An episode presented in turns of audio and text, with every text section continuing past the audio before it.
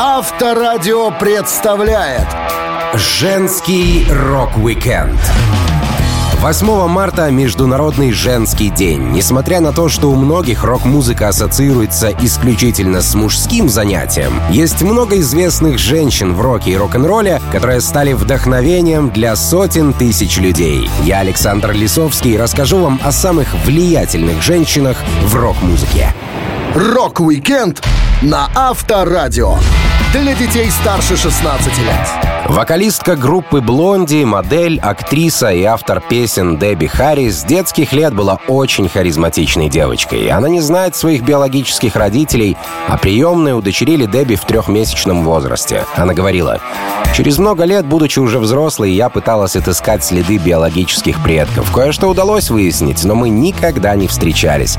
История моего удочерения, которую мне поведали, звучала так, словно я была особенной. Природная красота Дебби Харри проявлялась с пеленок. Даже детский врач обратил внимание на то, что перед ним необычный ребенок, и предупредил об этом родителей. Дебби вспоминала. Однажды на приеме, когда я была еще малышкой, врач пристально на меня посмотрел, потом повернулся, взмахнув полами белого халата, улыбнулся моим родителям и сказал вы за ней приглядываете. У девчонки томный взгляд. Мамины друзья постоянно убеждали ее отправить мои фото фирме по производству детского питания Гербер, потому что меня с этим томным взглядом точно захотят снять для рекламы. Но мама на отрез отказалась. Она не хотела подвергать свою девочку такому давлению. Белые выкрашенные волосы Дебби стали ее визитной карточкой. Оказывается, она еще со школьного возраста экспериментировала с краской для волос и косметикой. Несмотря на то, что такие эксперименты часто заканчивались весьма неприятно. Дебби Харри делилась. «Моя мама красила волосы, так что у нас в ванной была перекись. В первый раз я не угадала с пропорциями и в итоге ходила ярко-рыжей. С тех пор я сменила по меньшей мере цветов 10. С макияжем я тоже экспериментировала постоянно. Например, прошла через этап обожания мушек. Иногда я приходила в школу с лицом, напоминавшим картинку в детских журналах из серии «Соедини точки». Со временем я набила руку, но эксперименты мне по-прежнему нравились. Петь Дебби Харри начала еще в детстве в церковном хоре. Она обожала пение, поэтому в восьмилетнем возрасте девочки даже дали серебряный крестик за идеальную посещаемость. Первую работу в музыкальной группе Дебби получила благодаря подруге. Она говорила, «Муж моей близкой школьной подруги Венди предложил мне присоединиться к его команде. Мы собирались, пели песни, и я чувствовала себя на своем месте. Все началось по-домашнему, а в итоге превратилось в группу The Wind in the Willows. Я получила работу бэк-вокалистки. Летом 68-го группа выпустила дебютный альбом. Впервые мой голос звучал на записи. Сама я исполнила одну песню «Джинджи Джьюди». Однако, не считая ее, роль у меня была чисто декоративная. Нечто хорошенькое, стоявшее на втором плане в хиповской одежде, с длинными русыми волосами на прямой пробор и тянувшая о Второй командой, где Дебби получила более значимую роль, была группа The Style Toss, а затем появилась Блонди. За всю жизнь девушка сменила много видов деятельности. Она работала в плейбое, клубе у Макса, секретарем на BBC, где получила хороший опыт общения со звездами, а позже, став известной, снялась более чем в 50 фильмах и продолжает активную творческую работу. Харри делится. Стареть тяжело в том, что касается внешности. Как и у всех, у меня были хорошие дни, плохие дни и дни, черт, надеюсь, сегодня меня никто не видел. Иногда мне нравится, как я выгляжу, а иногда нет, и так было всегда. Но я все еще полна сил и не могу сидеть на месте без дела. Женский рок-викенд на Авторадио. Сьюзи Кватро многие считают первой девушкой в рок-н-ролле. Она начала заниматься музыкой еще в детстве, а ее родители всячески поддерживали певицу. Семья Кватро имеет итальянские корни, их настоящая фамилия Кватроччи, что можно перевести как «очкарик четвероглазый». Но вариант Кватро дедули Сьюзи получил, когда оформлял американские документы после смены места жительства. Отец Сьюзи днем работал в General Motors, а ночью был лидером джаз-бенда. Он обучал своих пятерых детей играть как можно возможно, на большем количестве музыкальных инструментов. Кватро играла на басу, фортепиано, гитаре и перкуссии. Мама была любимым человеком Сьюзи, девушка делилась. Я думаю, мне очень повезло, что у меня была такая мать. Она была строгой католичкой. Благодаря ей я никогда не заходила слишком далеко, потому что ее убеждения всегда были во мне. Она стала моим моральным компасом. Все, кто знает меня и знал маму, говорят, что я во многом мамина дочь. За все время в рок-н-ролле я не поддавалась плохим привычкам. Я занимаюсь этой работой, потому что мне нравится то, что я делаю, а не потому, что я хочу секса, наркотиков или выпивки. В любви я тоже довольно сдержана. Я была замужем 20 лет за своим гитаристом, а потом уже 27 лет за своим нынешним мужем. У меня всегда были отношения. С 14 лет у меня появился первый парень, так продолжалось 3 года, а потом я влюбилась в женатого мужчину, и это было, как говорится, одним из черных пятен на душе. Сьюзи и ее сестра Патти сформировали женскую группу The Pleasure Seekers, когда они были подростками и были довольно популярны у слушателей, поэтому учеба певицы в школе на этом закончилась. Ее отец покупал девочкам инструменты и оборудование, а мама приносила еду и питье на репетиции группы.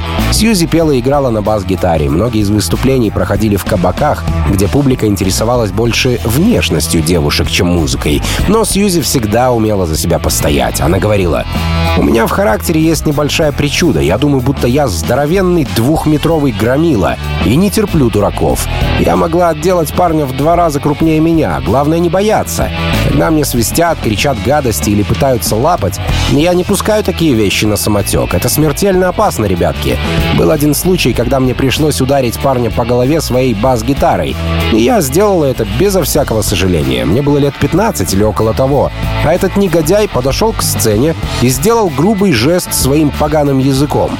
Я такая, что, мать твою, ты вытворяешь? Подошла поближе, и моя бас-гитара резко опустилась ему на голову. Бум! Так что не связывайтесь со мной. Однажды бойкая Сьюзи даже поставила огромный фингал королю шок-рока Элису Куперу. И дело было не в том, что Купер вел себя неподобающим образом. Напротив, у них были прекрасные дружеские отношения. Сьюзи рассказывала. Мы играли с Элисом в туре. Не знаю как, но у нас появились детские пистолеты с резиновыми снарядами, и мы устроили перестрелку. Было чертовски весело. Мы бегали по всему отелю и стреляли друг в друга, потому что нам хотелось оторваться после стольких концертов подряд. Когда бой перешел из номера в коридор, мы выбежали, прячась за матрасами, а я очень хорошо стреляю. Элис скрылся за телевизором. И как только он высунул лицо, а вы знаете, у него довольно большой нос, я бабах! И зарядила ему в нос снарядом. У него тут же появился синяк, а он лишь сказал «Вау, хороший выстрел». В тот вечер Купер вышел на сцену в моей футболке, но синяк он успешно закрасил гримом. Женский рок-викенд на Авторадио. Участница Fleetwood Mac и успешная сольная исполнительница Стефани Лин Никс придумала себе сокращенное сценическое имя Стиви, когда еще не умела разговаривать. Будучи совсем малышкой, девочка могла произносить свое имя как TD, что звучало похоже на Стиви. Так ребенка и начали называть в семье. К написанию текстов песен Стиви подтолкнула мама, которая постоянно читала ей сказки и развивала детскую фантазию. А дедушка Эй Джей Никс научил четырехлетнюю внучку петь с ним дуэтом. Семья всячески поддерживала музыкальные устремления ребенка. На 16-летие Стиви Никс получила гитару и сразу написала свою первую песню «I've loved and I've lost and I'm sad but not blue». Певица вспоминала. «Я начала петь, когда была в четвертом классе. Я любила ритм и блюз, женские группы Charlize, Supremes и Shangri-Las. Это был мой трамплин для творчества.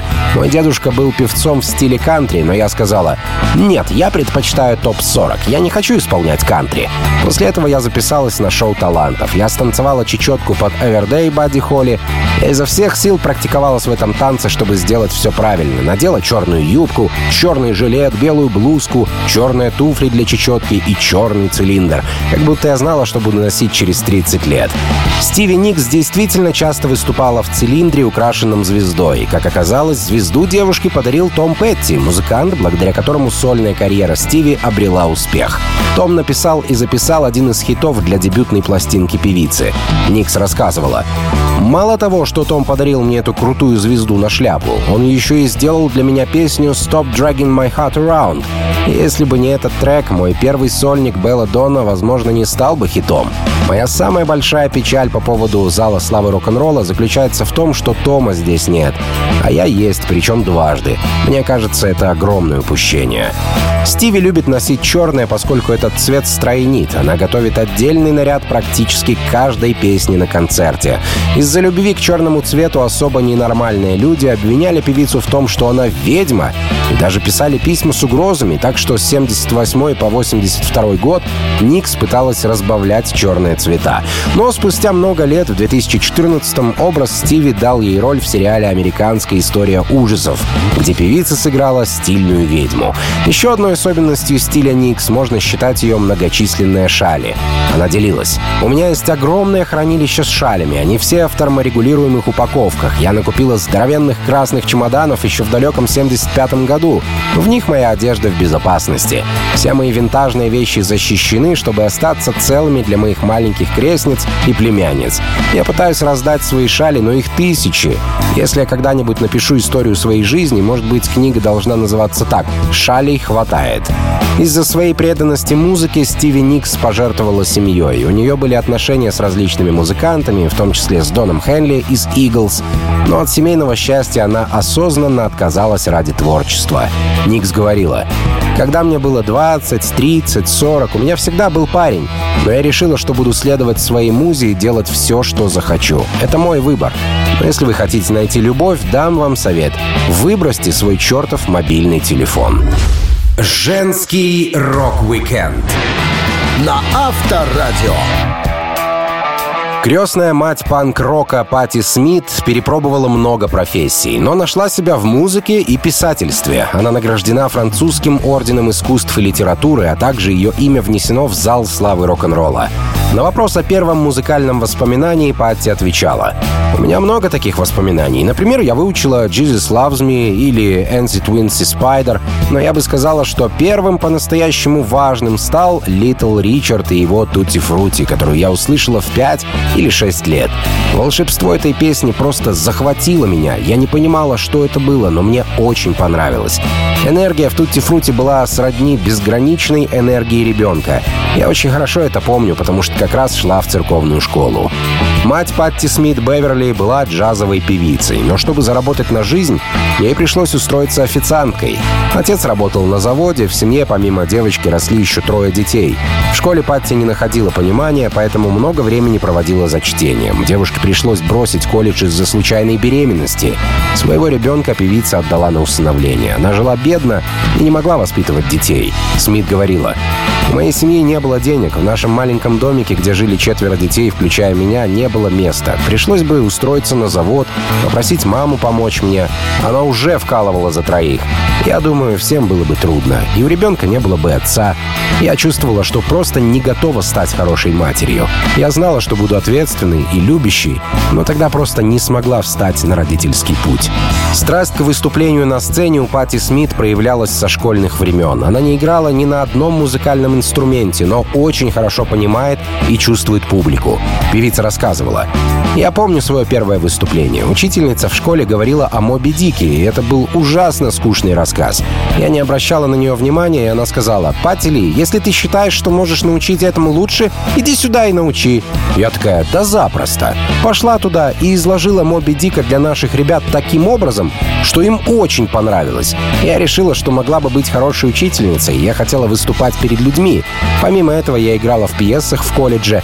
Единственное, что меня убивало, это запоминание текста. У меня отстойная память. Свои выступления на панк-сцене Патти Смит начала в Нью-Йорке в легендарном клубе CBGB. Девушке приходилось очень сложно вдали от дома, но это воспитало в ней сильную личность. Патти делилась. Когда мне было 20, я жила на улице около трех недель, спала прямо в метро. Наконец-то я устроилась на работу в книжный магазин и была счастлива. Последняя неделя до первой зарплаты была очень тяжелой. Когда мои коллеги оставляли кусочки бутерброда или что-то еще, я просто ждала, пока все уйдут, и ела остатки. Я спала в туалете, пряталась там, и когда все уходили из магазина, ночевала в нем как дома. Затем настал день зарплаты, а моего конверта не было, потому что по законам Нью-Йорка работодатель удерживает первый чек.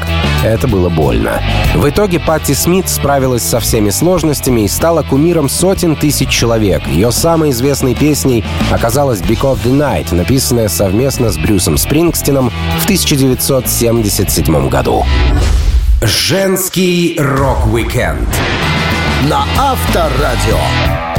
Давая совет девушкам-поклонницам, которые хотят стать музыкантами, Пэт Бенатар как-то сказала, «Главное выйти замуж за гитариста своей группы». Пэт так и сделала, впоследствии сколотив с гитаристом Нилом свой кантри-дуэт. Многие знают, что первым клипом на MTV был клип «The Buggles», но о том, что видео Пэт Бенатар к ее каверу на песню «You Better Run» оказалось вторым в истории музыкального телевидения, знают не все.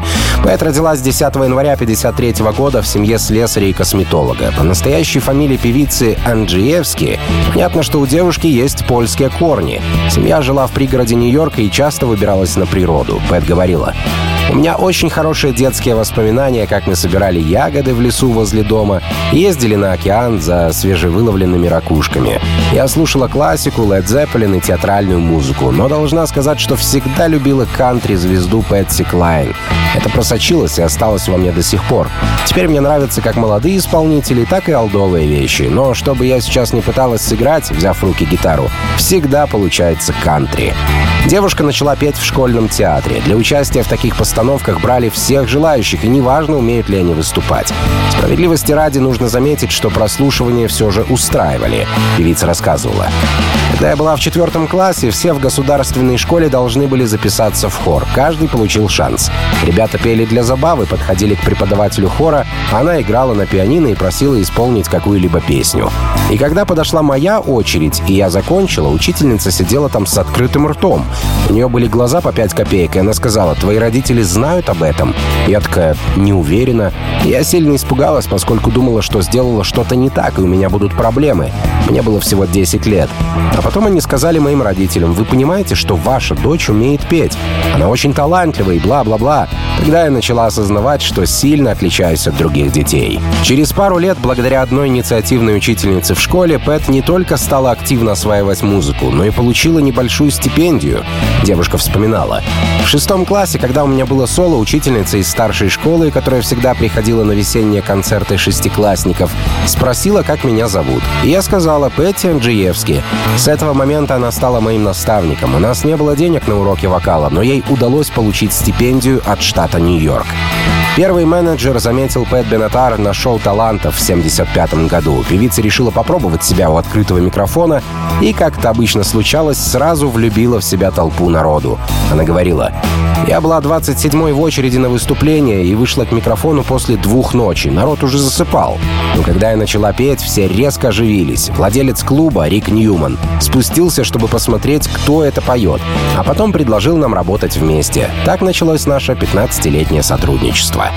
Пэт никогда не хотела делать акцент на своей женственности. Ей нравились мужские команды, и девушка пыталась вести себя как они. Банатар делилась. «Я любила играть в группе и хотела петь те песни, которые пели бы ребята. Быть Миком Джаггером или Робертом Плантом. Э, в принципе, так оно и вышло». Женский рок-викенд на Авторадио. Одной из самых заметных рок-гитаристок на сцене по праву считается Лита Форд. Участвуя в группе The Runaways, а также в сольных и сайд-проектах, она нажила столько хороших знакомых рокеров, что без работы сидеть девушке не приходилось. Лита рассказывала о том, как решила стать музыкантом. Моим вдохновением был Ричи Блэкмор из Deep Purple и Джонни Винтер. Мне нравился Джимми Хендрикс, Black Sabbath и многие гитаристы из хэви-металла. Девушек-кумиров у меня не было. Я уважала Дженнис Джоплин, но куда круче был тот же Мик Джаггер. Хотя главным образом Хендрикс и Винтер были моими вдохновителями, ведь я хотела стать поющей гитаристкой, как они. Я всегда смотрела на этих ребят и думала, черт возьми, да как они это делают? Петь и лобать на гитаре одновременно — непростая задача, знаете ли. Знакомство с музыкой на практике у Литы Форд началось с 11 лет. Девушка училась самостоятельно, а уже через 5 лет, когда ей исполнилось 16, Форд пригласили в группу Runaways. Приглашение группы пришлось Лите по вкусу, Форд вспоминала. Мне никто не помогал, я ко всему пришла сама. Зашла на большой склад, взяла на прокат гитару. Ой, простите, акустическую систему. Гитара у меня была. Я долго репетировала и просто научилась играть и петь одновременно, потому что хотела собрать группу и думала о том, чтобы найти солистку, которая будет петь в моей команде, но так и не смогла никого отыскать. После участия в Runaways Лита Форд влилась в музыкальную тусовку. У нее был роман с Тони Айоми, хотя позже пара поссорилась из-за барабанщика. Тони делился. Лита открывала наши концерты во время турне Born Again. Мы поболтали вдвоем после шоу и пришлись друг другу по душе. Это переросло в отношения. У нас с Литой даже была помолвка, но дальше этого мы пойти не могли, ведь я не был разведен. Лита помогала нам в поисках нового вокалиста, она знала парочку людей, которых мы могли бы попробовать после того, как ушли Билл и Гизер. Это была ее идея, чтобы я воспользовался услугами барабанщика и басиста ее команды Эрика Сингера и Гордона Копли. Эрик больше хотел играть в моей группе, чем в коллективе Литы, и она решила, что я спер ее ударника. Это так ее задело, что во многом наш разрыв связан именно с Эриком. Еще одним приятелем Литы Форд был Лемми Килмистер. Они знали друг друга с середины 70-х. Лемми даже предлагал некоторые свои песни группе Runways.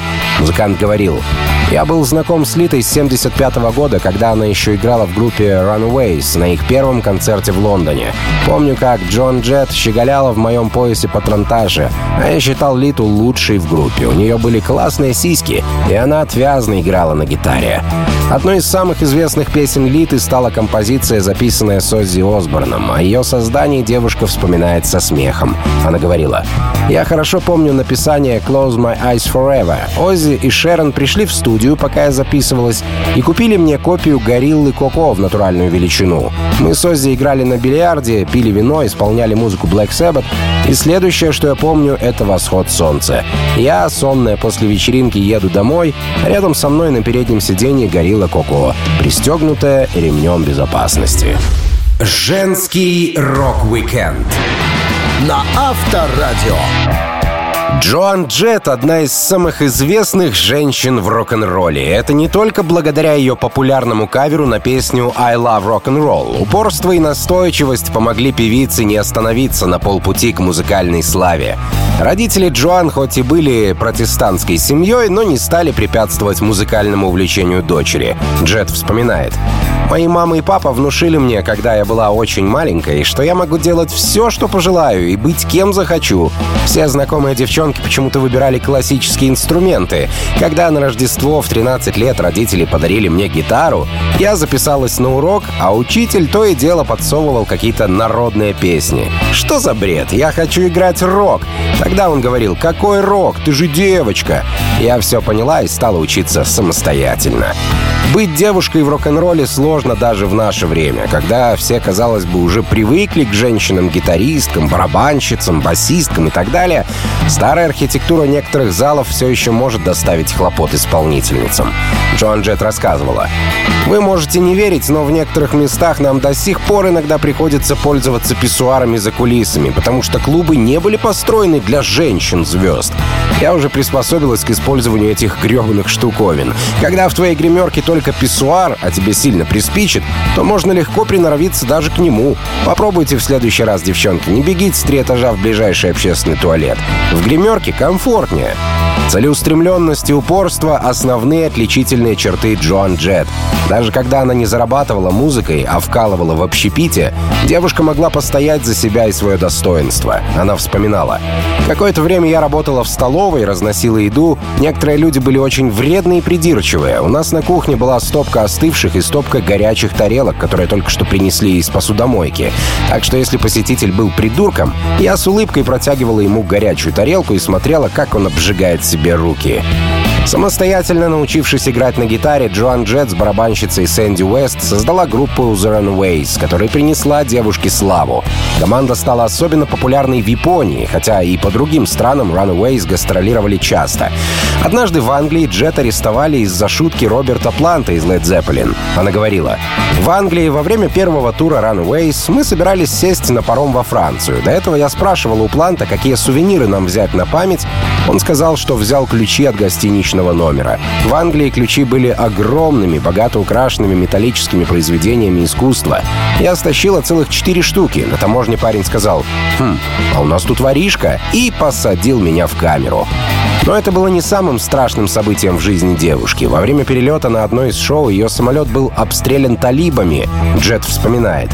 Сразу после 11 сентября мы отправились выступать перед войсками в Пакистане и Узбекистане. Когда мы подлетали, раздался электронный голос. «Внимание! Запуск ракеты!» Талибы выпустили по нам ракету. Это было страшно. Я ждала, когда взорвется задняя часть самолета, но этого не произошло, и мы благополучно приземлились. За все годы своей карьеры в Runaways с группой Blackhearts и другими проектами судьба сотни раз испытывала Джоан Джетт на прочность и ни разу не сломила настоящую звезду рок-н-ролла. Женский рок-викенд на Авторадио. Дженнис Джоплин прожила недолгие 27 лет, но за это время успела сделать для музыки больше, чем многие другие исполнители. Девушка родилась 19 января 43 года и в детстве начала петь в церковном хоре. У ее мамы был хороший голос, и в доме стояла фортепиано, благодаря которому Дженнис могла обучаться музыке. Но однажды отец убрал инструмент из дома. Дженнис рассказывала. «Я любила петь для мамы, у меня был неплохой сопрано. Незадолго до того, как мне стукнуло 6 лет, мама купила поддержанное пианино и научила играть детские мелодии. Я полюбила этот инструмент и часами стучала по клавишам. Папе это жутко не нравилось, поэтому он избавился от пианино. Думаю, он поступил так не из-за шума, а потому что маме сделали операцию на щитовидной железе и случайно повредили голосовые связки. Она не могла петь, и мои выступления, быть может, вызывали большую боль в ее сердце. В подростковый период Джоплин подружилась с меломанами, которые показали ей альбомы Бесси Смит и пара других блюзовых исполнителей. Она начала петь блюз и решила стать профессиональной певицей. С юных лет Дженнис любила внимание. Своего парня Джека Смита она постоянно водила в церковь, чтобы тот смотрел на ее выступления. Он вспоминал. «У нас были странные отношения. Все свидания проходили в церкви, кино или у нее дома, где мы играли в бридж с родителями Дженнис. Она была среди солисток церковного хора, и хотя ей дали петь соло только в одном куплете, она таскала нас с приятелями каждый раз на свои песнопения, пока мы наизусть не выучили их репертуар. К сожалению, как и некоторые другие музыканты, Дженнис Джоплин не смогла избежать проблем с наркотиками. Проживая в США из-за плохих компаний, она тратила около 1300 долларов в день по современным деньгам на нехорошие препараты. Дженнис часто имела проблемы с полицией, и в то же время она оберегала от неприятностей своих фанатов. В 1969 году рок-звезды играли на городских аренах и в залах, охраняемых нервными наемными полицейскими. Один из музыкантов Джоплин вспоминал. Каждый раз это был квест «Дженнис против копов». Во Флориде нервные полицейские начали выгонять фанатов, что стояли в проходах рядов. «Послушайте, мистер», — вежливо сказала Дженнис, «я побывала на большем количестве таких шоу, чем вы, и никто никогда никому не причинил вреда. Оставьте их в покое». Но когда Дженнис начала свою фирменную балладу «Summer Time», тысячи людей танцевали на мягких сиденьях к большому ужасу управляющих залом. Поэтому нам отключили электричество. Уходя, Джоплин подошла к полицейскому с мегафоном, назвала его сыном и сказала, что разобьет ему рожу. Дженнис любила выпить, она постоянно держала в руках бутылку виски Southern Comfort и однажды поняла, что на этом можно заработать. Девушка попросила отправить в компанию газетные вырезки, в которых упоминалось о ее любви к этому бренду, и в конце концов компания выдала ей чек на две с половиной тысячи долларов, на который она купила шубу из рыси. Джоплин говорила, «Это была лучшая афера, которую я когда-либо проворачивала. Можете себе представить, чтобы вам заплатили за то, что вы бухаете несколько лет подряд. К сожалению, именно проблемы с нехорошими излишествами позже стали причиной ранней смерти Дженнис Джоплин, которая, тем не менее, успела оставить большое музыкальное наследие. Женский рок-викенд на Авторадио. Вокалистка группы Evanescence Эми Ли с детства была окружена музыкой. В том, что ее отец работал на радиостанции, были как плюсы, знакомства на радио, так и минусы, вынужденные переезды. За несколько лет девочка пожила в Калифорнии, Флориде, Иллинойсе и осела с семьей в Арканзасе. Эми вспоминала. «Мы переехали в Арканзас, когда я была очень впечатлительным 13-летним ребенком, и я как раз становилась подростком, который все вокруг ненавидит. Мы часто переезжали, потому что мой папа работал на радио. Я так и не поняла, зачем мы сунулись в этот захолустный городок. Слонялась из угла в угол, злая и угрюмая. Раньше я одевалась очень странно, да и сейчас все не сильно изменилось. А потом меня устроили на учебу, что-то вроде подготовительной школы колледжу. В школьные годы Эмми впервые написала собственную песню. Она играла на фортепиано и довольно хорошо разбиралась в музыке. Девушка рассказывала. Во время учебы я начала по-настоящему вникать в написание песен. Это дело отвлекало меня от плохих мыслей. Сначала я думала, что хочу быть классическим композитором, поэтому написала композицию «Eternity of the Remorse». Она получилась очень драматичной. У меня сохранился тот лист, на котором я сочинила музыку, когда мне было около 11. Но первую настоящую песню я создала для урока английского языка в восьмом классе. Мы должны были сдать либо рассказ, либо композицию. Я подумала, надо сделать то, что никто другой не сделает. Написала свою песню и записала ее на кассету. Эмили на своей первой записи играла на гитаре и пела с приятелем из хора, что отвечал за бэк-вокал. Это было странно для девушки, поскольку она все время считалась тихоней, а тут вдруг сделала запись, от которой все обалдели. Эми делилась. Мой учитель показал кассету всем классам. Это была не самая лучшая песня. Со словами вроде «Единственная слеза останется во мне навсегда». Сейчас мне смешно, я понимаю, что это самодеятельность. Но тогда трек мне казался шедевром. В христианском молодежном лагере в 1994 году Эмили встретила гитариста Бена Муди, с которым подружилась и создала группу Evanescence. Муди тогда услышал, как Эмми исполняет на фортепиано композицию Мита Лоуфа «I Do Anything for Love» и остался под большим впечатлением. При выборе названия группы рассматривались варианты Childish Intentions и Stricken, но остановились на Evanescence, что означает «исчезновение».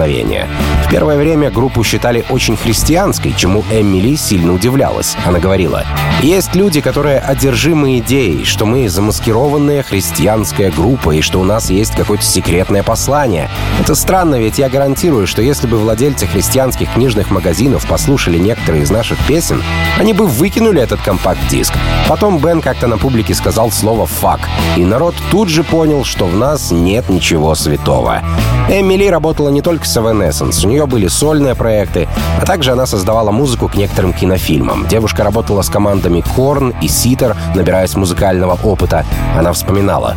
Korn сильно вдохновляют меня. Мы были с ними в туре, играли каждый вечер и всегда оставались смотреть их шоу, как бы не устали после выступления. Еще я люблю слушать Ширли Мэнсон из Garbage и просто тащусь от Бьорк. Ведь те, с кем мы играем и кого слушаем, тоже оставляют след в нашей музыке. Женский рок-викенд на Авторадио. Обладательница самого необычного и самого узнаваемого голоса в музыке Долорес Ариордан научилась сначала петь, а потом говорить. Девочка появилась на свет в одном из пригородов ирландского Лимерика и с первых лет жизни удивляла окружающих своим талантом. Она рассказывала, «Думаю, мне было пять лет, когда я начала петь. В нашей семье было много детей, но мой суперталант услышали все и сразу. Они водили меня по гостям и говорили, послушайте, как наша малышка поет. В семье Долорес было 9 детей, двое из которых умерли в раннем возрасте. После аварии на мотоцикле у отца девочки была травма мозга, и он не мог работать, поэтому огромную семью приходилось кормить матери. Одна из сестер Долорес случайно сожгла их дом, но община собрала пожертвования, и семья построила новое жилье.